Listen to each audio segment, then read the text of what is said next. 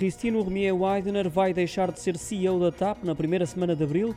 Essa garantia foi dada por João Galamba. O ministro das Infraestruturas detalhou que o processo de exoneração ainda decorre e que há regras e prazos a cumprir, sublinhando que só ontem se esgotou o tempo definido para que Weidner se pronunciasse sobre a sua demissão. Esse é um direito que assiste ainda CEO da Companhia de Bandeira. Estará por isso prestes a concretizar-se a sucessão de Cristino Romier Weidner na liderança da TAP. Será substituída por Luís Rodrigues, que está assim de regresso depois de ter liderado a SATA, entrará em funções mal termina o processo de missão da atual administradora.